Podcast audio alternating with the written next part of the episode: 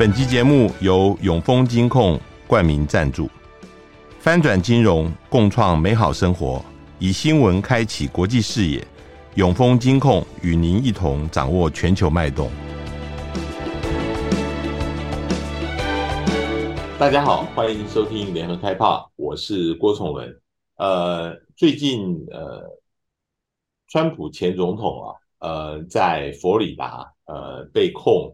因为他那个时候持有非法文件的关系，被控有三七项的这个呃罪嫌啊，现在是成为呃美国首位被联邦起诉的这个前总统。他十三号的时候也在呃迈阿密的联邦法院首首度这个出庭应讯。我我们今天连线的是人在呃加州的呃，我们以前也跟他谈过。呃，相关的议题的这个呃，在洛杉矶执业律师的周天伟，呃，周先生，天伟兄你好，哎，你好，崇仁兄，很高兴跟大家见面。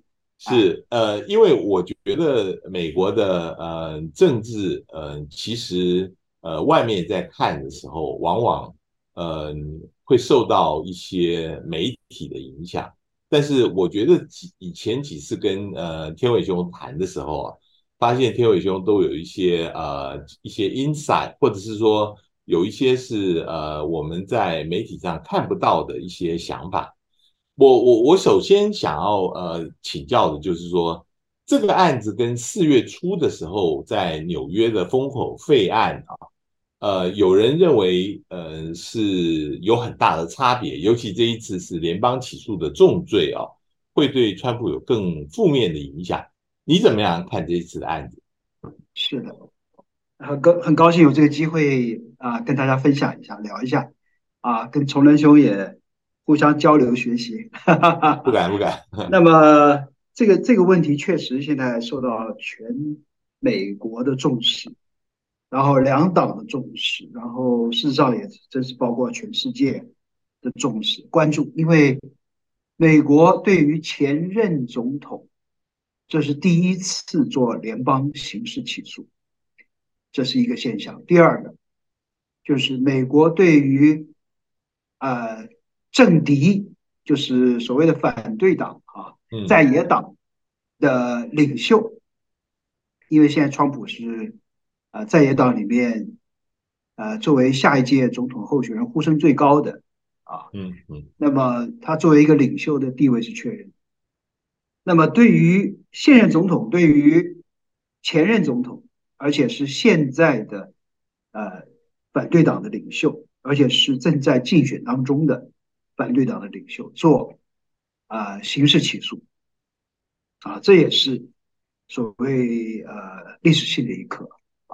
所以这几个因素呢，在在讲的全部加起来看，就是这是一个确实是一个非常高度受到关注的的课题。那么，联邦起诉当然跟地方起诉在美国的分量是完全不同啊。嗯，而且那个地方起诉，我们上次啊，也就是说曼哈顿这个纽约市的一个区的检察官提出起诉呢，我们上次跟各位分析的时候呢，也。大概说的比较详细的就是那个案件呢，这个呃论述非常的呃不足。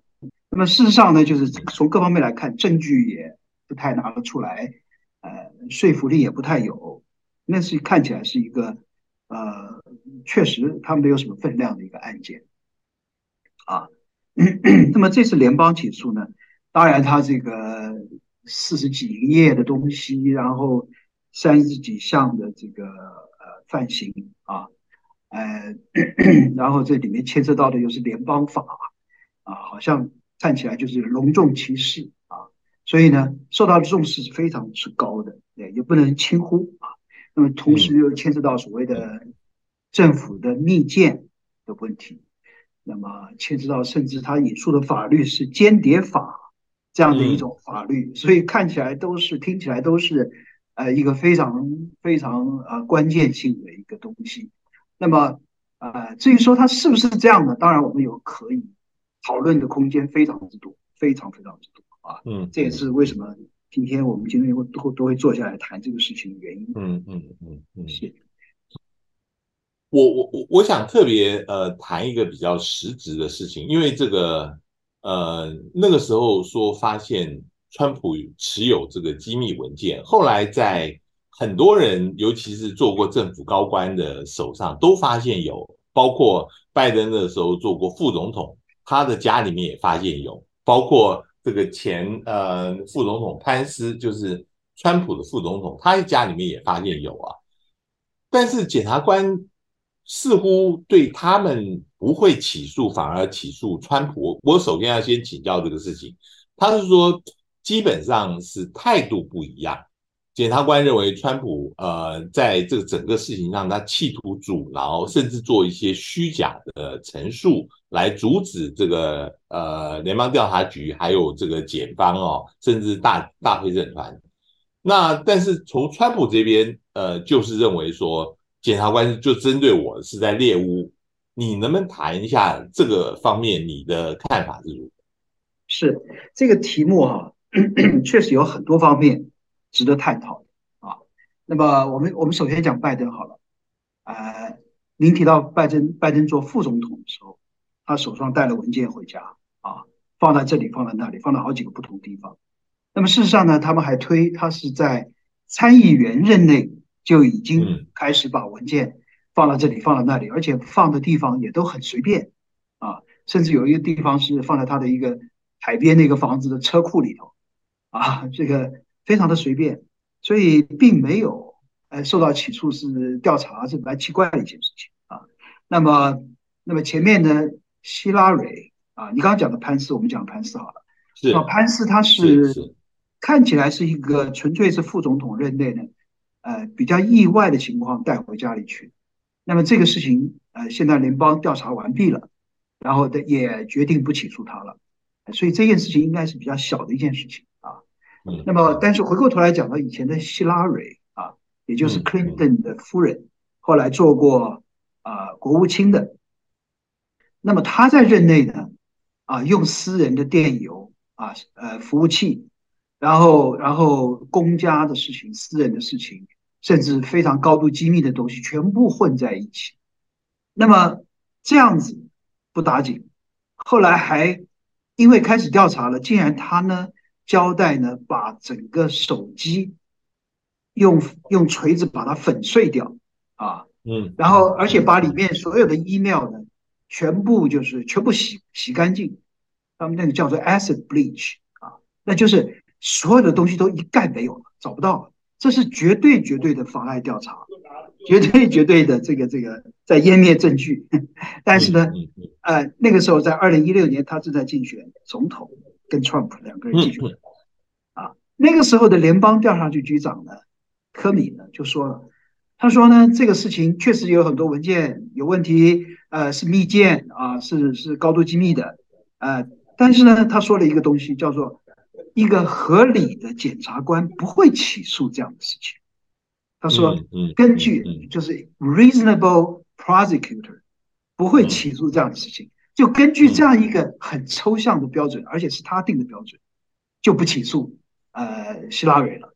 那事实上呢，我们讲起来很好笑，你是一个调查局局长，调查局局长是什么？调查局局长就是联邦警察嘛。”你怎么会是一个警察的身份来决定说我要不要起诉谁？起诉不起诉是检察官的身份，嗯嗯，不是警察的身份嘛？所以呢，他是一个非常不合适的一个一个一个 这个说法，哎，他立场也不合适，角色也都错乱了，所以后来这个人当然受到很多的批评。所以我的意思在哪里？就是综合讲起来，这些事情过去的记录都是不起诉的，或者调查完了以后就。重新发落的，重新发落的是，但是对于拜登的，对于拜呃，对不起，对于 Trump 的事情呢，就是好像说是啊、呃，任何他犯的一丁点的错误，就把它夸大的重视、啊，不得了。嗯、那么 Trump 当然就讲，你这是猎巫啊。事实上，今天不只是他这样讲，嗯、哎，我们因为要这样谈这个问题，就是对于 Trump 的这个这个这个所谓的司法行动哈。已经有七年的历史了，他的任内四年是年年受到这个调查，啊，以前那个通俄门，最后是完全没有证据，而且大家都知道，后来他的最初讲的所谓的天花乱坠的证据，通通是假的，或者是虚假陈述的，啊啊，或者是很多人在外面放话的，事实上都没有东西，啊，花了三千两百万美元，啊，花呃十五位律师啊，以及什么会计师种种一切进行调查，调查完毕以后什么都没有。所以呢，形成了一个情况，就是什么？就一般的观感，特别是共和党的呃党员啊，他们形成一般的观感，就是认为呢，今天美国这个司法界，或者是调查局啊，或者是民主党，就是凡是有任何机会呢，就是在找 Trump 的麻烦，无中生有的事多得不得了，所以嗯，根本不值得采信，不值得采信。所以，当他提出，当他当 Trump 提出说这是来猎物的时候，很多人都愿意相信这是在猎物。嗯嗯。所以，因此呢，这样一个起诉状啊，很多人都连看都懒得看，懒得看。这是一个被讨论最多的起诉状，在美国。可是呢，也是大家最不愿意去看的一个起诉状，觉得说没有什么可，没有什么可看的。所以，他有这样一个背景，这个背景来自于过去 Trump 被打压的。呃，例证太多，以至于事实上证明他都没有犯什么错，啊，只是在诬告他。嗯，这件事情以及后来的 impeachment，一个一个都是这样子。啊，那么 Trump 当然他是本身有很多缺点的一个人，我们大家都知道，也不用替他啊呃美化，对吧？他的个性啊、说话呀、举止啊，都有很多不太恰当的地方。坦白说，也跟一般的总统的行为不太。呃，一致是吧？所以呢，这些也都留下很多的弊端。有的人就说你是管不好你的嘴啊，老是管不好自己的嘴，所以讲话流露露出很多的马脚漏洞或者是什么什么情况，以至于呢，别人老是可以抓到你的辫子来找找你麻烦。嗯啊嗯啊。可是呢，话说回来，就是说那些事情构成一个犯罪吗？嗯啊。那么过去的。其他的人物，凡是民主党的，一个个都没有被起诉啊，而且他们的情况，哎，是不是更严重呢？坦白讲，今天 Trump 啊，有没有湮灭证据呢？没有人说他湮灭证据，你明白我意思吗？嗯，今天的诉状里面没有说他湮灭证据，没有说。而可是我们大家都知道，希拉蕊确实是把证据湮灭了，而且他知道政府在调查他。那么他他整个那个联邦调查局也好，什么对他的调查过程的时候，你知道那个司法过程对他的非常的友善。可是呢，回过头来讲，对 Trump 的调查的时候，那就是 Trump 是动辄得咎，这个差异太大，它形成一个什么呢？就是现在共和党啊，包括很多参议员啊，有一个看法，就是这是一个 two-tier system，这是一个。呃，所谓的双标，我们今天美国的司法制度啊，司法司司法体系已经双标到这样的程度了。对于共和党是一个态度，特别是 Trump；对于民主党是另外一个态度，所以两边的态度是非常不同的啊，对待待遇的方式是非常不同的。但是 Trump 有没有犯什么错呢？在这个案件里面，我们现在再退一步说。我们大家都知道呢，这个起诉联邦起诉呢，它是经过一个大陪审团的过程。大陪审团听证据的时候，调查证据的时候，他是听一面之词的。就是今天一个检察官在这个案子上就是个特别检察官，特别检察官把他的证据收集到一定程度以后，就交给了联邦大陪审团。这个大陪审团不是陪审这个案子。而是陪审要不要起诉，要不要起诉？他在做这个陪审的时候呢，决定要不要起诉的时候，事实上他只听一一方之词，他并没有找另外一方。所以今天所有的东西都是啊，Jack Smith 这位这位呃特别检察官提出来的。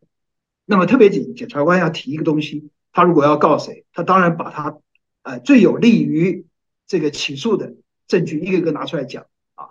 那么。所有的检察官啊，那个起诉的原告啊什么的，他都有一个说法。那么这个说法呢，呃，有的时候有没有歪曲一些证据的情况呢？那很难免，有的时候也会有的啊。那么，那么，而且还有最重要一点，就是我们做律师都了解一个情况，就是你听一方之词，常常都是不完整。当你听另外一方的词，互相对照一下之后，发现呢，这前面原来讲的那一方之词呢，也不见得完全可靠。嗯嗯，见得完全可靠，这其实太多了，非常普遍。所以我们今天要了解，今天所有在报纸上登出来的证据，或者是起诉状里面所提到的证据，各种说法都是一方之词，另外一方还没听到的，还没有听到。所以呢，根据这一方之词，不要去下呃最后的判断，要保持一个啊、呃，保持一个就是说开放的啊、呃，开放的心态，保持一个怀疑的态度来理解它。是。然后呢，等到这个案子后来一步一步发展的时候，当你听到另外一方支支持的时候啊。互相对照之后，你再决定说，哎，这个案子到底谁有道理？不见得只有一方，或者现在起诉的这个啊特别检察官这里才有道理啊，是吧？这样的情形。那个千远兄，你刚刚讲的是没有错，就是说任何的司法案件都应该要听双方的这个说辞，然后呃让这个看证据的情况，然后进行审判。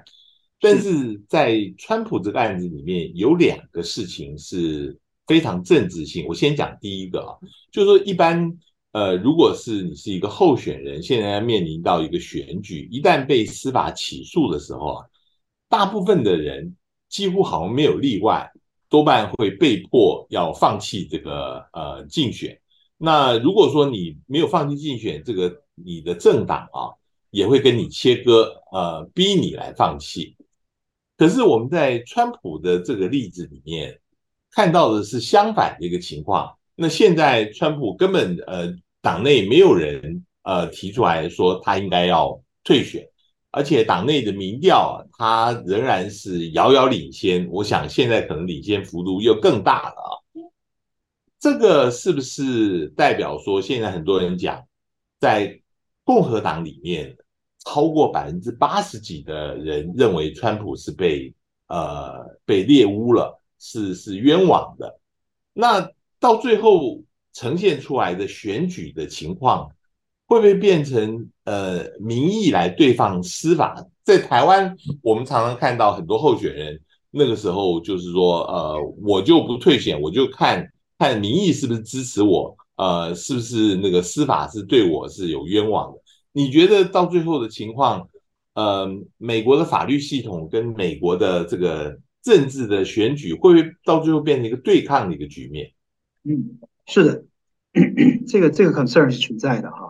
呃，目前为止呢，这个共和党内部呢，对于 Trump 的地位，它还是一个稳如泰山的局面啊。呃呃，我们看到这个哈佛。哈里斯的民意调查，这个是蛮权威的一个调查啊，而且主持这个调查的人是以前 Clinton 的呃民意调查专家，所以他是民主党背景的。可是他调查出来，这个人我常常在电视上看到他谈话，呃，相当客观、相当权威的啊。那么 Mark Penn，那么他呢就是认为呢，就是最近的这个这个这个起诉跟过堂之后，他们立刻做了两三天的调查。调查的结果就是百分之八十六的共和党人支持川普，嗯，比 Biden 在民主党党内的支持度还要高，拜登只有百分之七十七，哎，很有趣。嗯嗯。那么，而且呢，Trump 跟 DeSantis 还有 Pence 这三个人的党内初选的态势呢，Trump 还维持的位置是没有什么差别的，还是五十九左右。那么 DeSantis 是十四，就要掉下来了。，Pence 呢，因为最近宣布要竞选，哎，宣宣布竞选了，所以提高了，变成八。所以这个态势呢，，Trump 还是稳如泰山啊。所以这个目前的情况呢，就在呃起诉之后的第一时间，看起来川普是站得很稳，但是后面的发展会怎么样？未必不见得他会往下掉，未必不见得。嗯，因为一个案子接着一个案子过来的时候。呃，这个这个情势之下啊，后面还有很多案子，它等于是千刀万剐嘛啊，后面还有一个案子、两个案子，后面还有几个大案子，我们都知道已经排在那儿，可能下个月会有一个，后面又有一个两个啊，他等于是在选举之前就有四个案子是要嗯在这个在这个 pending 当中，就是在考虑当中，所以他的压力是非常之大。这对于选他的选举的态势，后面会怎么发展，很难很难说。那我们现在看到一个这样的局面，就是 他在呃经过这个案子之后，当然他的气势没有弱下来啊，他是很稳的。可是，但是我们也可以看到呢，他其实并没有提高。那好，他看起来到了一个天花板。嗯，看起来他到了一个天花板，也就是，嗯，共和党党内，我们刚刚不是说百分之八十六的人支持他吗？大概这就是他的天花板，是，所以大概有十四左右的，十到十四左右，是可能再怎么样都不会支持他，这是他的第一个危，第一个他的弱点，这是他的第一个弱点。第二个弱点是什么呢？就是在独立选民这边啊，台湾叫中间选民嘛，啊，对。在美国这个独立选民的这边呢，他始终也有一定的这个无法跨越的高度。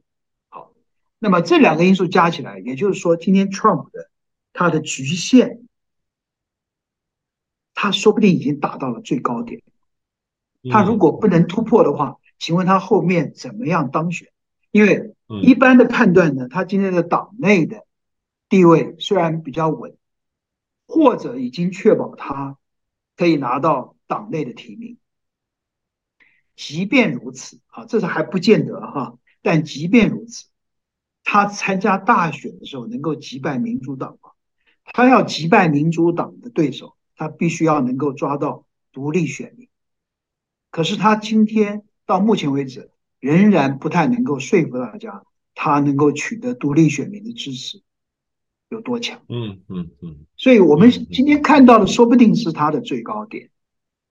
那么他他在投票 还早呢，还一年多呢，是吧？所以这个东西的趋势趋势会怎么样发展还不知道。但是话说回来，今天他的案子是确实有些，至少我看我分析过了四大项，是对他是有利的，不是不利。嗯嗯，这个案子呢，我们刚刚讲了。是特别检察官的一面之词，嗯，但是这一面之词有说服力吗？我们光是看这一面之词，我们可以看到四个大的问题，这四个大的问题。所以呢，这个这个我们有机会，啊，崇伦兄，你有兴趣的话，我们就往进一步聊这个四大问题。嗯，那个呃，听友，我我我另外想问啊，就是说相对来讲。你觉得拜登这一边，呃，他要竞选连任，是不是就是很稳呢？因为我们现在看到的是川普的一个案子又一个案子爆出来，但是也一直有传言，就是拜登跟他的儿子 Hunter Biden 啊，呃，涉及到游说甚至有收贿的这个丑闻啊，一直是还是在的这些传闻。那现在我看到的是共和党议员，他们要求这个司法部跟 FBI 必须要公布调查结果。可是现在这个呃，因为其实呃，拜登政府其实是控制司法部嘛，他也不会呃公布这些东西。所以你觉得这个因素会不会也是在大选后面会对拜登会有负面的冲击？是，今今天的拜登的位置啊，其实不是太稳。因为当然，第一个他年龄大了，第二个他的呃经常有状况嘛，是吧？这个身体的状况、认知的状况、语言的状况，这些种种状况。啊、呃，那么大家看起来就是说，今天他是不是能够做承担呃未来四年的领导这样的责任啊，重责大任，呃，都很怀疑，都很怀疑，这是包括民主党内部的怀疑啊。可是因为他现在是现任总统，那么他又击败过 Trump。那么民主党觉得说，今天最大的可能是 Trump 出来。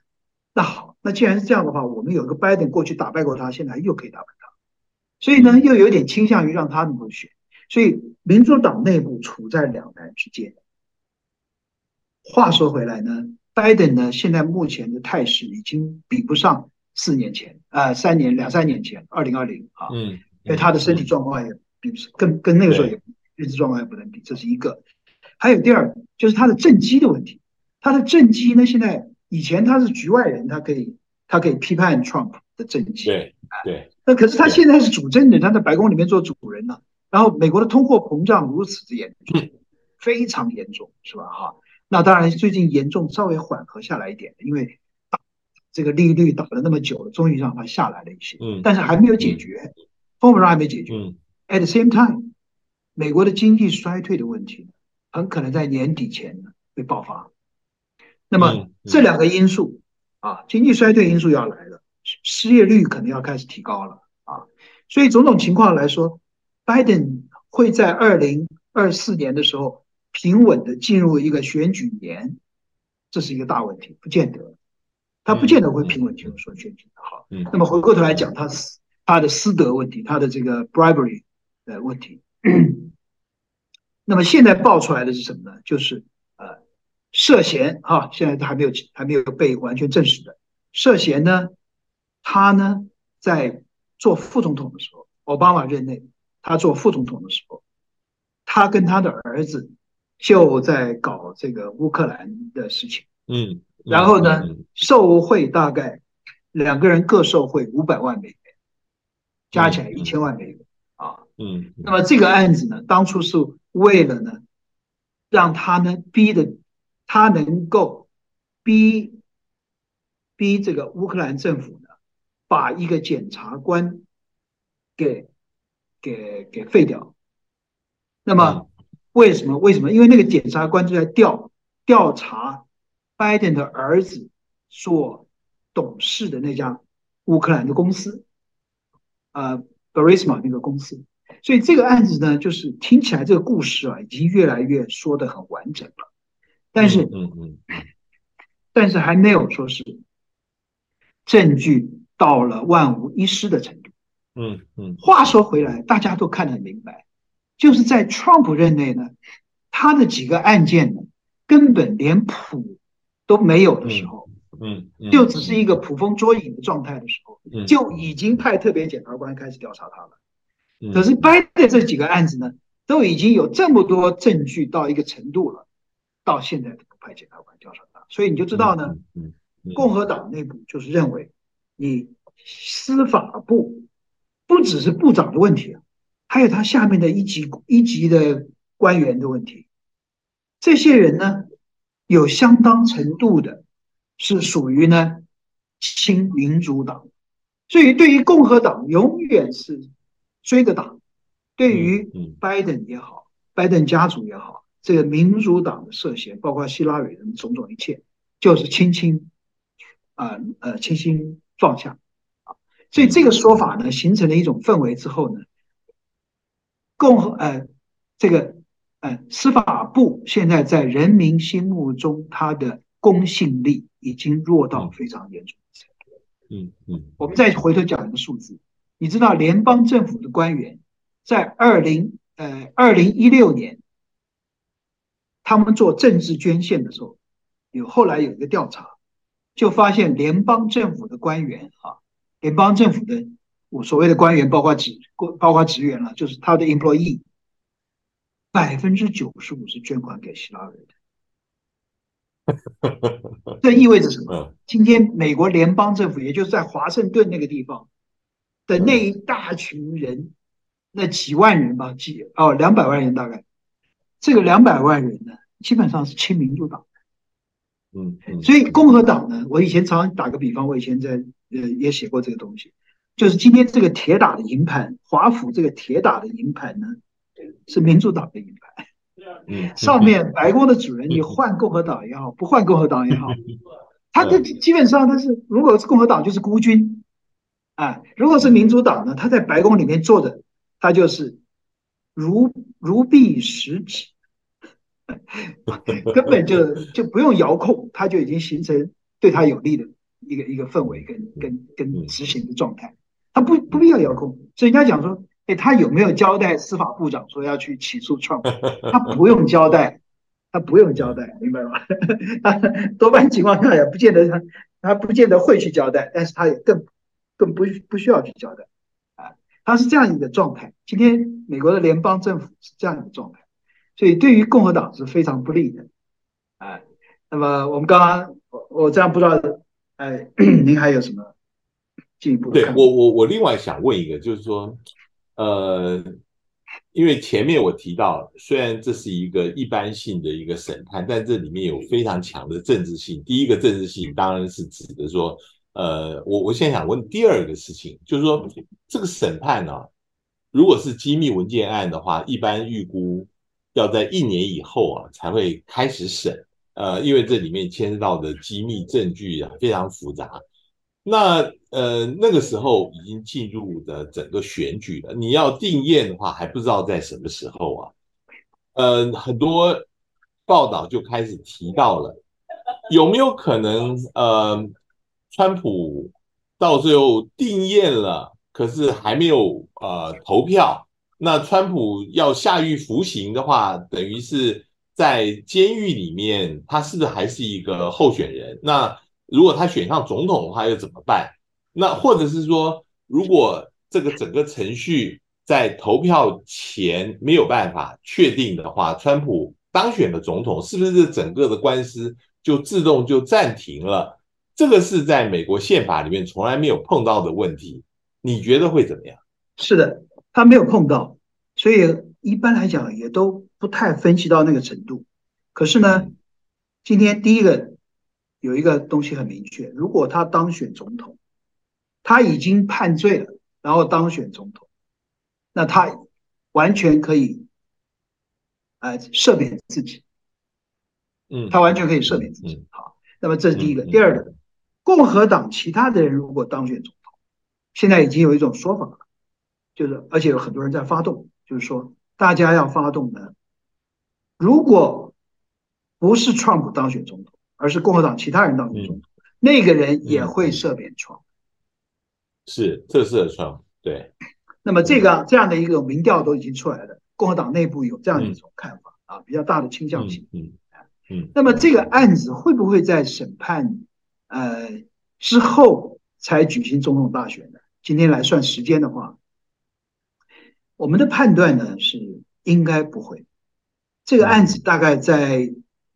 呃，总统大选之前哈、啊，都无法进入审判阶段，因为美国它的程序是这样，它有一个很长的呃可能性是前面的所谓的审前程序 （pre-trial 程序）。这个 pre-trial 有很多 discovery 的事情，就是证据的交换。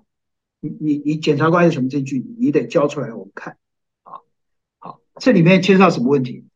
检察官所提出来的证据很多是秘密证据。是政府说是机密的证据，机密的证据，那么要给你看，你是谁呢？就是就是 Trump 的律师看，那你这个 Trump 的律师必须要取得呢，呃，机密文件呢可以豁免的，啊的这个所谓的呃 clearance，就是他可以豁免，他可以说呃你是允许可以看这个机密文件，那不是所有的人都可以看机密文件，但你必须是要可以看机密。嗯，那么还这是一个因素，然后呢，你要选那个什么，将来要选陪审团的嘛，啊，一个审审判是要选陪审团，陪审团也要看法律文件，也要看机密证据，对吧？嗯，那你你陪审团的团员啊，这个人，那你有没有什么资格可以看机密证据？嗯嗯，所以陪审团的团员要看机密证据，这不得了了，这这又不知道要吵多多久才能够把这个事情搞定。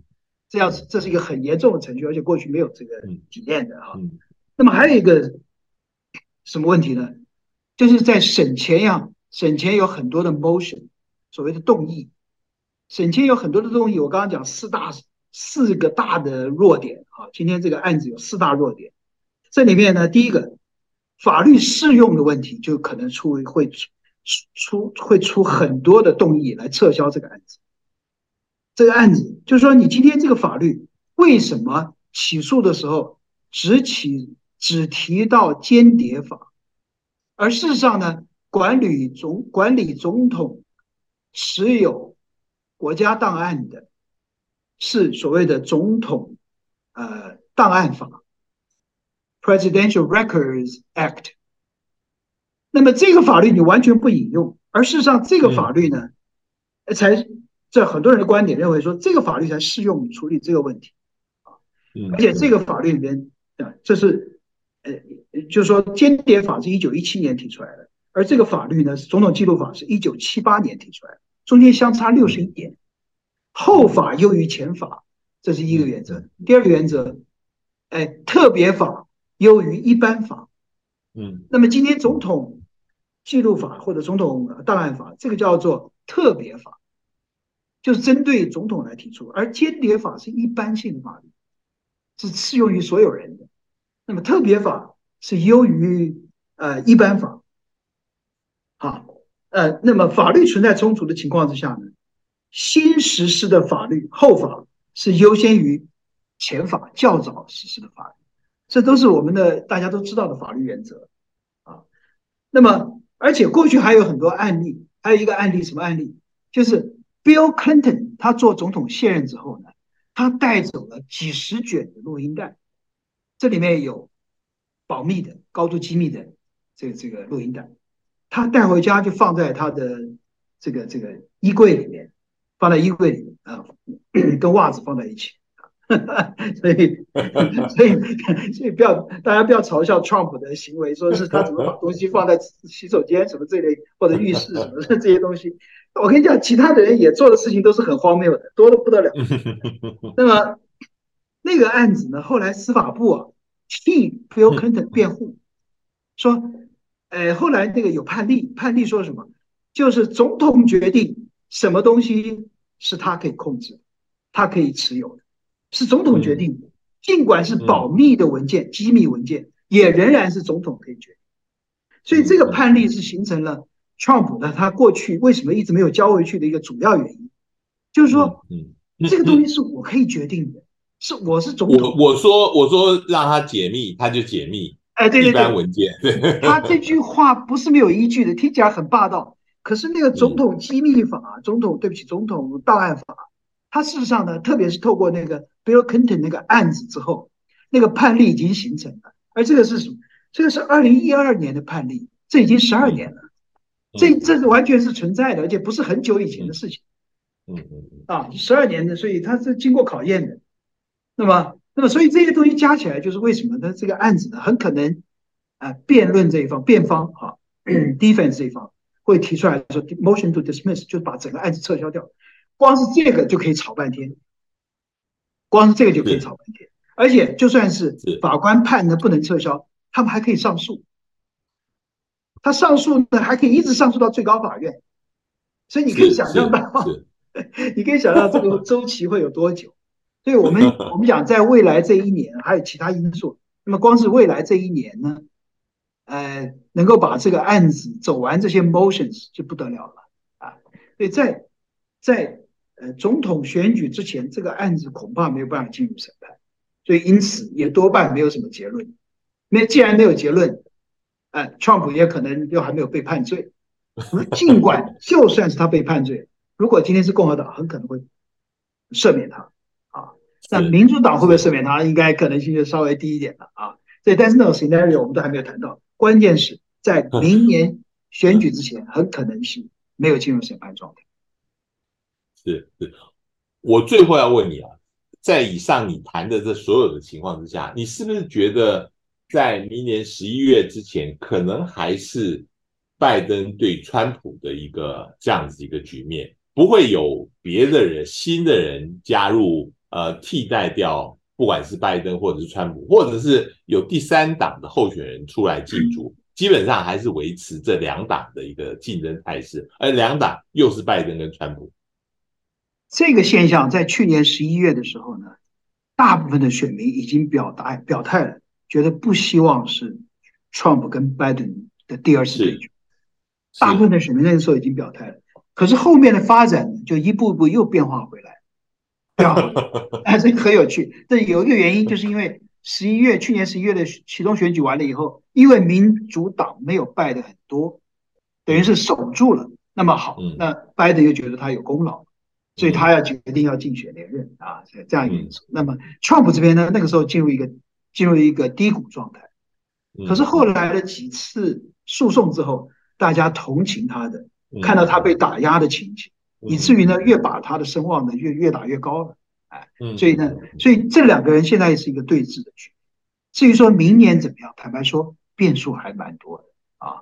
第一个就是说，为什么？因为拜登呢，他自己状态，我们刚刚前面分析说过了，他自己状态很多，然后他的领导呢，他虽然说自己领导的很好，可是大家也都知道，他确实有很多问题。啊，他的经济政策是有问题的，他的能源政策是有问题的啊。那么，他的党内会不会把他拱下去？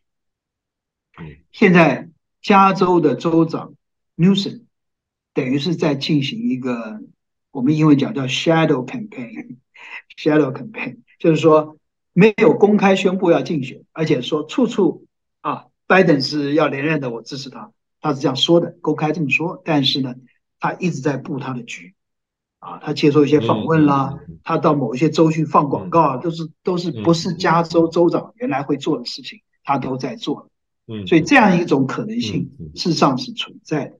那么第二个存在的可能性，就刚刚您提到这个所谓的第三党的可能性，现在呢有一个第三档的可能性啊，是比较大家在观察的。就是西呃西维吉尼亚州的参议员，前任的州长，现任的参议员，Manchin 啊，一般翻成曼青吧。嗯，这是他是民主党背景，他过去这两年始终跟拜登的政策是不吻合的啊。那么他现在被问过了，新闻界问他，他说他不排除脱党竞选，他不排除脱党竞选。如果他今天不排除脱党竞选，而且最后他真的出来竞选的话，三党呃三呃三个所谓的台湾讲三卡都的一个情况嘛哈，这样一个情况一出现的时候，坦白讲，mention 呢会分掉民主党的票，是是是，对于共和党稍微有利一点，啊，所以在这种情况下，那就算是今天还是拜登跟 Trump，可是因为 mention 这个因素呢，最后会变成对 Trump 有利。是，或我们再回头讲，就是我们刚刚讲的 Trump 会不会是 Trump？我们当然还要保留一点，呃，是一点点余地。虽然他现在是百分之八十六的支持度在党内啊，但我们别忘了，他始终有一个实体的一个一个一个这个这个天天花板在那儿压着他。第二个不要忘了，后面还有很多其他案子会一个一个接踵而至。嗯嗯，哎，然后呢，那么那么呃，还有呢就是。呃中间选民，美国的独立选民呢会怎么走？共和党会很关注。那么现在，共和党内部里面对他进行各种攻击的也越来越多了。